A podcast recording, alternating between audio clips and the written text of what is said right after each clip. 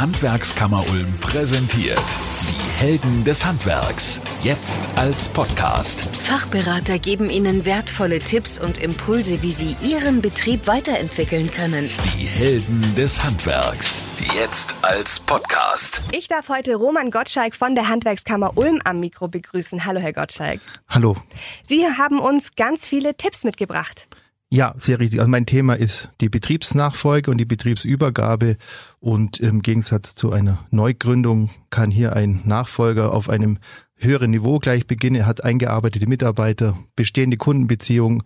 All das kann er im Vergleich zu einer Neugründung mit übernehmen. Also gehen wir jetzt mal kurz vom Grundsatz aus. Wir haben einen, einen Chef, der in Rente gehen möchte und sagt, hm, es ist aber mein Lebenswerk. Ich möchte, dass das weitergeht. Und der sucht dann einen Nachfolger. Ja, ein Betrieb besteht ja nicht nur aus dem Inhaber, der besteht auch aus Mitarbeitern, der besteht aus Kundenbeziehungen, aus Lieferantenbeziehungen. Da hängen eben auch die Kunden mit dran, die eine Heizung repariert haben möchten. All das erhalten wir mit dieser Übergabe. Wie so ein kleines Ökosystem muss man sich das vorstellen, dass das erhalten bleibt und mit übergeben werden kann. Ich stelle mir das recht schwer vor, zwei Parteien dann komplett zufriedenzustellen, weil der Chef, der will ja natürlich auch, dass sein Baby, sein Betrieb in gute Hände kommt. Wie fängt man da denn an? Ja, der erste Schritt ist überhaupt erstmal sich auf den Weg zu machen. Wir dürfen auch nicht unterschätzen, das sind nicht nur rein rationale Themen, das sind auch emotionale Themen, die die Menschen da bewegen. Ich sage immer so, der Mensch ist ein Gewohnheitstier und ein, ein Inhaber, der 20, 30, 40 Jahre seine Urlaube hinten mhm. angestellt hat für den Betrieb, der muss erstmal den ersten Schritt beginnen und auf die Handwerkskammer zukommen und auch in dieses Thema hineinwachsen können und sich damit beschäftigen. Und ja, da gibt's dann die Unterstützung von uns, mhm. dass, dass er sich da auf den Weg machen kann. Und der erste Schritt ist eben loszulegen. Und wie gehen Sie dann weiter vor? Unsere Dienstleistung besteht aus mehreren Bausteinen. Das, das Wichtigste, was ich immer den jetzt in dem Fall den Hörern gerne mitgebe, ist, dass das Zentrum für Betriebsnachfolge, das ist dieser Fachbereich bei der Handwerkskammer Ulm, der zentrale Ansprechpartner für alle Beteiligte ist, erstmal eben zu uns kommen. Dann erfolgt eine sogenannte Orientierungsberatung. Das heißt, ich als Moderator für Betriebsnachfolge gehe zu diesem Betrieb hinaus. Wir schauen gemeinsam, wo der Inhaber genau steht, was er an Unterstützung benötigt. Einer der wichtigsten Schritte ist dann unsere Betriebsnachfolgebörse. Wir haben eine eigene Börse auf unserer Internetseite, in der Betriebe und Nachfolger inserieren können. Da nehmen wir ihn mit auf, da helfen wir ihm mit dabei. Also er muss sich da nicht im Internet irgendwo einloggen, sondern das machen wir für ihn, dass er ein schönes Inserat hat. Und dann begibt man sich auf die Suche. Irgendwann mal kontaktiert dann hoffentlich ein Nachfolger auf dieses Inserat. Das ist dann die Kennenlernphase sozusagen. Aus meiner Sicht auch immer die wichtigste Phase, dass wir erstmal wissen, passen die Menschen überhaupt zusammen vom Ziel her? Wann mhm. möchten die wo ankommen, in welchem Zeitraum? Und wenn das gut übereinstimmt, dann stellt sich auch irgendwann mal die Frage, was kostet denn das Ganze? Mhm. Also eine Betriebsbewertung, da gibt es auch Unterstützung von der Handwerkskammer. Ja, und wenn die sich dann kennengelernt haben und der Betrieb zum Nachfolger passt und auch dieser Übergangsweg beiden gemeinsam gefällt, dann muss man das Ganze noch in eine Schriftform bringen, also in diesen Übergabevertrag. Und da gibt es auch wieder mehrere Möglichkeiten. Also es ist eine sehr vielfältige Materie und die Mitglieder und die Nachfolger brauchen auf jeden Fall hier Unterstützung, dass man sie da durch diese vielen Fragen führt. Mhm. Sie haben es jetzt gerade schon kurz angeschnitten. Lassen Sie uns da noch mal ein bisschen tiefer in das Thema gehen, welche Vorteile eine Betriebsübernahme gegenüber einer Neugründung hat. Da gibt's ja so viele, viele Vorteile, welche der neue Inhaber dann übernehmen kann. Ja, das ist richtig. Ich, mir ist bloß eins auch wichtig klarzustellen. Wir wollen hier gar nicht Neugründung gegen Übergabe mhm. da in, in, in, den Wettbewerb führen. Für den einen ist tatsächlich auch die Neugründung besser. Also wer einfach solo selbstständig irgendwo beginnen möchte, wo er jetzt einfach keinen Betrieb in seiner Nähe findet, den er übernehmen kann, dann ist das auch eine gute Lösung. Also wir machen hier keinen Wettbewerb, sondern für denjenigen, der halt vielleicht schon Führungserfahrung hat, der schon Mitarbeiter hatte oder vielleicht auch nicht mehr ein ganz junger Meister ist, sondern vielleicht schon aus einer Angestelltenposition herauskommt, der kann halt eben auf einem, wenn man so will, höherem Niveau, auf höheren Umsatzzahlen, auf bestehenden Kundenstrukturen schon aufbauen und kann so einen Betrieb übernehmen. Aber ich sage immer, das ist ein Maßanzug. Für den einen mhm. ist das besser, für den anderen ist jenes besser. Und so gucken wir auch in der Unterstützung bei der Handwerkskammer Ulm. Meine wichtigste Aufgabe ist zu gucken, passt es denn auch zueinander, was die denn an Zielen haben und dann kann man da auch beraten. Also ich kann ein Beispiel sagen, wenn jetzt ein junger Meister, der noch keine Führungserfahrung hat, zu mir käme und dann gleich 25 Mitarbeiter und mehr haben möchte in, in der Betriebsgröße, dann werde ich erstmal schon hellhörig. Dann müssen wir schon gucken, mhm. passt es auch wirklich zusammen, weil wir haben ja auch eine Verantwortung den Mitarbeitern wieder gegenüber. Wir sind als Handwerkskammer für alle Beteiligten zuständig und uns ist wichtig, dass die Betriebe erhalten bleiben und dass es auch funktioniert, was die vorhaben. Wenn wir jetzt aber davon ausgehen, es wird tatsächlich ein bestehender Betrieb übernommen, dann kann man äh, Vorteile nutzen, wie man kennt den Betrieb ja zum Beispiel schon, hat im besten Fall auch einen guten Ruf, hat tolle Mitarbeiter. Was mhm. gibt's noch für Vorteile, die man daraus ziehen kann? Also Sie haben eigentlich genau damit die Vorteile schon benannt. Also der Betrieb, das ist immer so ein abstrakter Begriff. Der Betrieb sind letztlich die Menschen, die diese Arbeit dort ausführen, die Kunden, das sind alles Menschen, die da hinten dranhängen an dem Betrieb.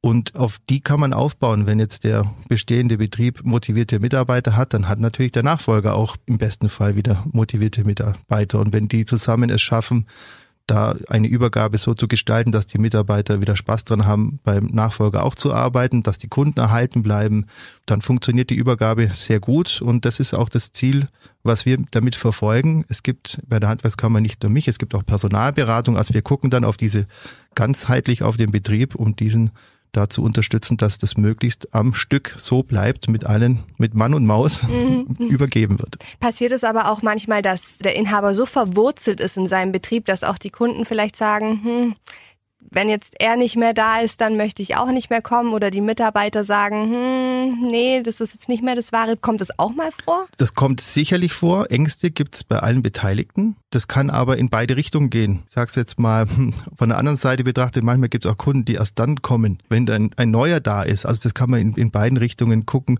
Klar gibt es ein bisschen Wechsel, wenn dann zehn Prozent oder 20 Prozent der Kunden vielleicht nicht mehr kämen, aber andere dafür kommen. Das muss man natürlich auch mit beachten. Das kann man auch, wenn man so will, einpreisen.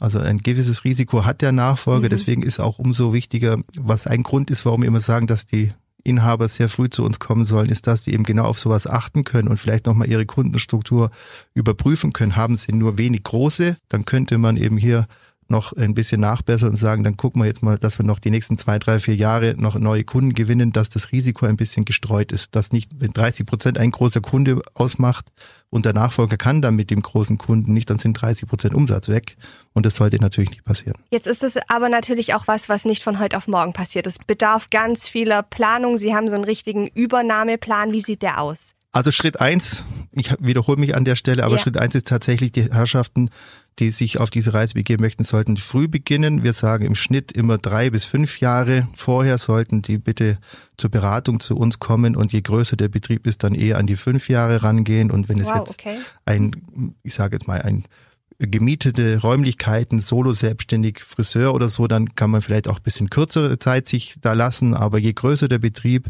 je mehr man mit diesem Betrieb auch verwurzelt ist und vielleicht noch in der Nähe wohnt, je mehr Emotionen auch dabei sind, umso früher sollte man sich auf den Weg machen, um einfach sich auch mit diesen Themen beschäftigen zu können. Wenn man dann bei uns ist, dann stellt sich irgendwann mal die Frage, wann bewerten wir den Betrieb?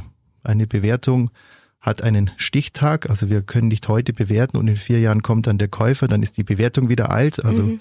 auch Darf das ich kurz dazwischen fragen, wenn Sie jetzt sagen drei bis fünf Jahre, das ist ja schon eine Hausnummer, ist dann einfach auch mit eingeplant, dass der neue, der Nachfolger schon so mitarbeitet, dass er quasi einfach schon Bestandteil ist oder warum ist es so lang?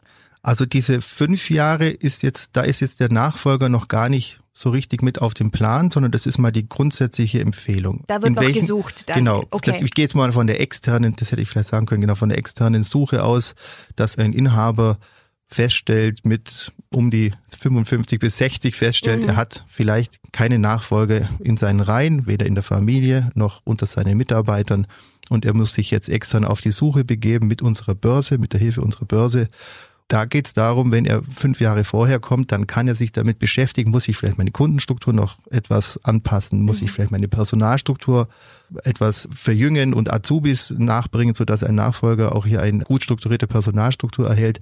All diese Fragen gehen eben nicht von heute auf morgen zu beantworten, deswegen dieser Vorlauf. Und da kann es natürlich schon sein, dass zeitnah ein Nachfolger auch schon mit auf dem Plan erscheint und dann eine schöne Synchronisationsphase entsteht und die beide gemeinsam einen langen Weg haben. Es kann aber auch sein, dass er erst mal drei Jahre sich mit seinem Betrieb beschäftigt, um den Übergabe reif zu machen und diese Dinge eben verbessert, die man noch verbessern könnte und dann erst nach drei Jahren ein Nachfolger mit dabei ist und dann ein zweijähriger gemeinsamer mhm. Weg vielleicht entsteht. Also es gibt da ein großes Spektrum, das, da gibt es keine, keine Patentlösung, sondern es muss zu den Beteiligten passen. Okay, das war jetzt der erste Schritt, ich habe Sie unterbrochen. Ja, das ist der erste und der wichtigste Schritt, an den sich eben viele anschließen.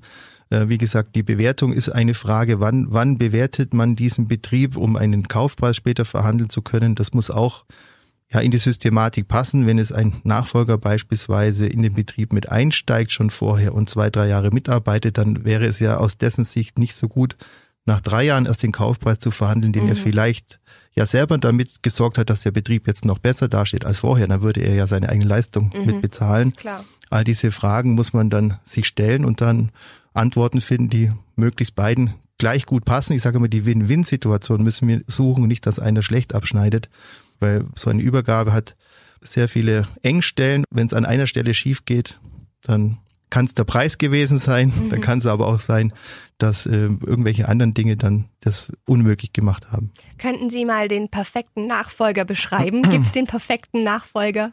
Also den gibt es sicherlich. Für jeden Betrieb gibt es einen perfekten Nachfolger, aber es gibt sicherlich nicht den perfekten Nachfolger, der auf alle Betriebe passt. Also es mhm. gibt nicht einen eine Patentlösung. Aber für jeden Betrieb lässt sich sicherlich ein Deckel für den Topf finden, wenn man in dem, in dem Bild sprechen möchte. Und das ist ja das, warum wir auch sagen, das kann halt auch mal dauern. Sie müssen sich vorstellen, der Betrieb ist jetzt in einem bestimmten Ort in unserem Kammergebiet. Wie wahrscheinlich ist es dann, dass genau an dieser Stelle jetzt ein Nachfolger diesen Betrieb möchte? In welchem Radius sucht er, dass er dann auch noch zu der Betriebsgröße passt? All das ist, ist einfach eine, eine Wahrscheinlichkeitsfrage. Und das einzige Rädchen, an dem der Inhaber drehen kann, ist halt die Zeit. Wenn ich schon nicht weiß, wann der kommt, dann kann ich aber sagen, dann suche ich halt umso mhm. länger. Und über diesen Faktor bekommt man dann doch durchaus in vielen Fällen eine Lösung hin. Wir haben, um eine Zahl zu nennen, 80 Nachfolger pro Monat melden sich bei uns, die grundsätzlich mal Interesse haben. Mhm, wow. Und wir haben im Moment ungefähr 180 oder 175 Inserate laufen in unserer Börse von Betrieben, die einen Nachfolger suchen. Also die Zahl derer, die sich dafür bewerben, ist schon groß. Mhm. Aber die Wahrscheinlichkeit, dass dann eben derjenige dabei ist, der dann auch zuschnappt, oder vielleicht ist es auch einer, der auf drei Betriebe sich ja. bewirbt. Also das ist schon sehr viel ähm, Geduld auch äh, mit dabei und plötzlich passt es dann in vielen Situationen. Also wir sind ja in der glücklichen Lage, jeden zweiten Betrieb tatsächlich eine Lösung anbieten zu können über uns, wo es dann auch tatsächlich klappt. Bei der anderen Hälfte haben wir es tatsächlich auch geschafft, Nachfolger auf den Plan zu bringen, aber da hat es dann an irgendwelchen Gründen dann halt gehapert am Kaufpreis mhm. oder an der Zeit, die sich die beiden Parteien unterschiedlich vorgestellt haben oder an sonstigen Themen, die da auf dem Weg passieren können. Also es liegt nicht unbedingt daran, dass wir nicht einen Nachfolger hätten finden können, sondern da gibt es auch noch viele, viele andere Aspekte, ja. die auch noch schief gehen können. Also Sie haben ja gesagt, 80 im Monat sind die sich bewerben. Genau, ne? das sind die ähm. Inter Interessensbekundungen, mhm. die bei uns eingehen. Insgesamt hat die Handwerkskammer ja 19.500 Betriebe. Unser Kammergebiet geht ja von der Jagst bis zum Bodensee. 14 Prozent dieser Betriebe haben eine Inhaberin oder einen Inhaber, die mindestens 60 Jahre alt ist. Und diese Zahl steigt auch jährlich an. Also es sind jetzt schon 2800 Betriebe, die im Moment eben altersbedingt schon zur Übergabe anstehen und jedes Jahr wird es ungefähr ein Prozent mehr und dann können wir davon ausgehen, dass in fünf Jahren 20 Prozent unserer Betriebe hier einen Nachfolger suchen. Ob die dann innerhalb der Familie einen finden oder extern einen suchen müssen, das kann man damit natürlich nicht beantworten, aber das, das Thema ist sehr wichtig und die Bedeutung steigt auch zunehmend immer weiter. Gibt es denn auch die Möglichkeit, dass der bestehende Chef trotzdem involviert bleibt? Kommt das oft vor? Das ist für mich immer eine sehr schöne Lösung, wobei ich eben aufpasse, dass nicht die Lösung mir gefallen muss, sondern die muss den Beteiligten gefallen. Mhm. Aber mir wird es natürlich für, für alle äh, so gefallen, wenn der, wenn der Übergeber noch eine Zeit lang sich ausblenden kann da und eben nicht von heute auf morgen auf Null fahren muss. Ich hatte gestern zum Beispiel ein Übergabegespräch. Ich nenne ja keine Namen, aber inhaltlich kann ich schon ein bisschen sagen, ein älterer Bäckermeister, der jetzt ja auch schon Richtung 70 unterwegs ist und trotzdem aber sich als Vollblutbäcker fühlt und einfach gerne noch weitermachen möchte.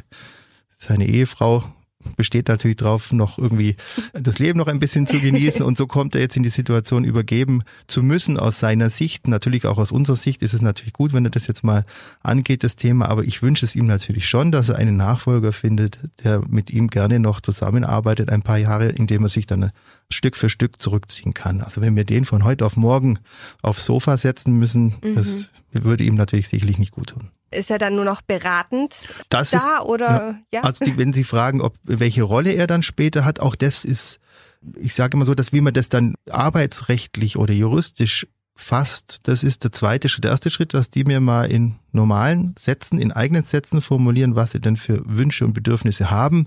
Und dann findet sich tatsächlich unter Umständen die Beraterrolle. Es kann aber auch sein, dass er tatsächlich auch angestellt ist, je nachdem, ob mhm. das dann zu ihm passt. Manche mögen ja keinesfalls als Chef gewesen zu sein und nun Angestellter. Aber auch das ist, wenn der andere ein netter Zeitgenosse ist, auch manchmal möglich. Also die juristische Lösung oder rechtliche Lösung, die dann im besten Fall ja in der Schublade verschwindet und die einfach ihr Leben da leben, die ist nicht die Hauptfrage. Die Hauptfrage ist, können die miteinander, wollen die miteinander, mhm. in welchem Zeitraum reden die vom gleichen oder reden die von unterschiedlichen Dingen, obwohl sie ähnliche Worte benutzen.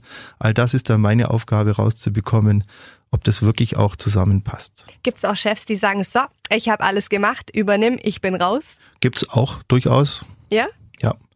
Also auch eine meiner Eingangsfragen ist immer, ich versuche das ja etwas locker zu machen, dass die keine Berührungsängste haben mit dieser doch schweren Materie, mit Steuern und rechtlich, was da noch alles dazugehört. Die erste Frage ist immer, sitzen sie auf gepackten Koffern? Solche mhm. in diesen, in diesen Art und Weise kriegt man dann schon heraus, was die Herrschaft wirklich wollen. Und dann ist es eben nicht so, dass man beginnt, hier habe ich einen Kaufvertrag und passen Sie mal unsere Situation auf den Kaufvertrag an, sondern andersrum, der Kaufvertrag muss zur Situation passen. Viele haben bestimmt einfach Angst, was das rechtlich alles für, für Konsequenzen hat oder was das für ein Papierberg mit sich bringt.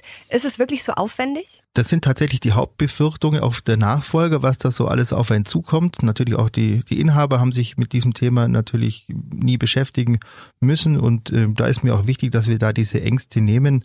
Wir schauen tatsächlich mit den Beteiligten, es ist mein Hauptanliegen, dass die Beteiligten genau wissen, was sie da tun und das rechtliche formt sich dann um das herum, was die mit mir beschließen. Und nicht das Rechtliche ist der Ausgangspunkt, um zu gucken, was die machen. Es gibt zwar schon ein paar steuerliche ähm, Rahmenbedingungen. Es gibt zum Beispiel sowas wie stille Reserven, über das man mal nachdenken muss. Also in den Betrieben schlummern unter Umständen irgendwelche stillen Reserven, die noch nicht versteuert sind durch die Wertsteigerung der Immobilie unter Umständen. Das muss man mal prüfen und das sind natürlich schon Weggabelungen, wo man sagen muss, machen wir es jetzt als Pacht oder machen wir es als Verkauf.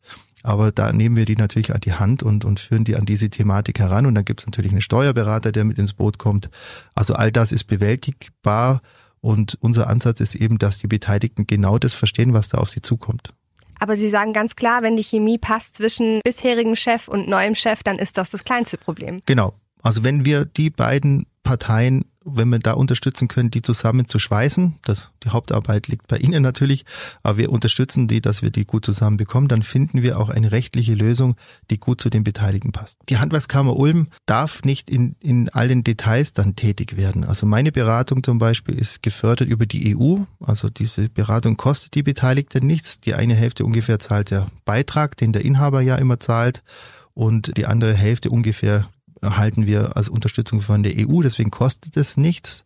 Wir können deswegen sehr, sehr breit tätig werden. Wiederum dürfen wir dann in mancher Tiefe nicht tätig werden. Also einen konkreten Kaufvertrag dürfen wir nicht gestalten. Wir dürfen aber sagen, auf was für Themen Sie denn achten sollten und was Sie denn unbedingt mal miteinander besprechen sollten, so dass Sie dann eben mit einem Anwalt oder je nachdem, wenn die Immobilie dabei ist, auch mit einem Notar gut reden können und gut darauf vorbereitet sind. Und genauso ist es steuerlich auch. Wir dürfen nicht steuerlich beraten, aber wir können natürlich sagen, dieses Thema kommt jetzt auf Sie zu und das müssen Sie jetzt mhm. mit Ihrem Steuerberater klären. Wir können lotsen durch diese mhm. Thematik. Den Weg ebnen quasi. Mhm. Jetzt gehen wir doch noch mal ganz kurz in das Szenario. Ich bin jemand, der einen Betrieb sucht, den er gerne übernehmen möchte. Kann ich mich da jetzt auch bei Ihnen bewerben oder wie funktioniert das? Ja, selbstverständlich. Also kommen Sie gerne auf mich zu.